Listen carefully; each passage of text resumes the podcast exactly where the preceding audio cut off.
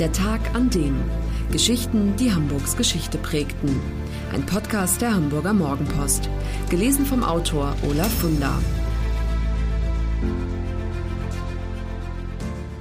Der 19. August 2003. Der Tag, an dem Ronald Schill den Bürgermeister erpresste. An diesen Mann scheiden sich bis heute die Geister. Die einen verehren ihn immer noch. Er habe den Kriminellen gezeigt, was eine Harke ist, meinen sie. Für die anderen ist Ronald Barnabas Schill die Unperson der Hamburger Nachkriegspolitik schlechthin. Und das nicht erst, seit er am 19. August 2003 den Bürgermeister erpresste. Zwei Jahre zuvor, bei der Bürgerschaftswahl am 23. September 2001, Richter Gnadenlos und seine Partei Rechtsstaatliche Offensive räumen aus dem Stand fast 20 Prozent der Stimmen ab. Der Amtsrichter hatte immer wieder durch überharte Urteile von sich reden gemacht, sein Wahlversprechen mehr Polizei, weniger Kriminalität. Das zieht. Nach 44 Jahren muss die SPD das Rathaus räumen. Ole von Beuys, CDU, wird Bürgermeister, Schill Innensenator. Von jetzt an folgt ein Eklat auf den nächsten. Im Bundestag wird Schill der Saft abgedreht, weil er sich weigert, das Rednerpult zu verlassen. Sein schillerndes Privatleben und häufig wechselnde Frauen machen Schlagzeilen, Gerüchte kursieren, dass er Kokain konsumiere, schließlich die Erpressung des Bürgermeisters.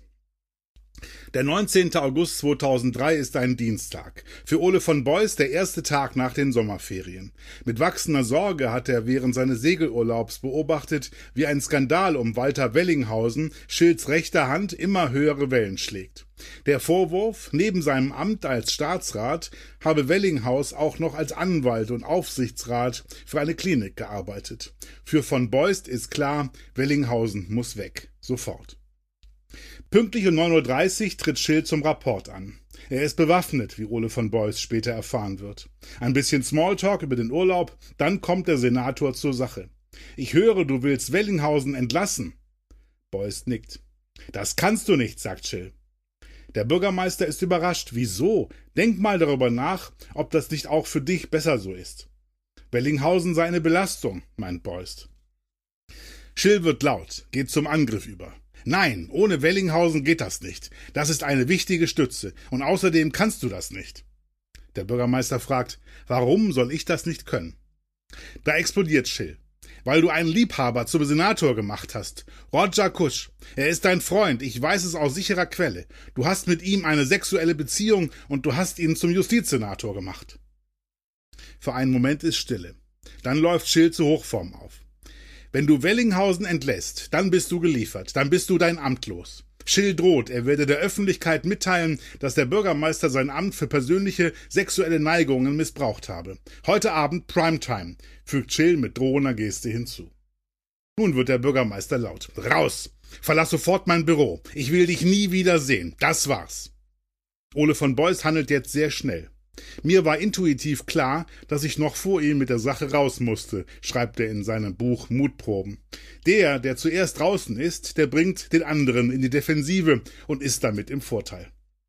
Für mittags lädt er zu einer Pressekonferenz ein. Als Ole von Beuys den Raum 151 betritt, ist Scheel schon da, sitzt mit hochrotem Kopf und einer auffallenden Herpesbeule auf der Oberlippe da. Der Bürgermeister ergreift das Wort, teilt mit, dass er Walter Wellinghausen entlassen habe und fügt hinzu, dass das auch für den Innensenator gelte, denn der habe versucht, ihn zu erpressen. Ohne Fragen zu beantworten, verlässt von Beuys den Raum. Ein Raunen geht durch die Reihen der Journalisten. Nun ist Schill an der Reihe. Er gibt die Erpressung zu, berichtet, was Zeugen ihm erzählt hätten.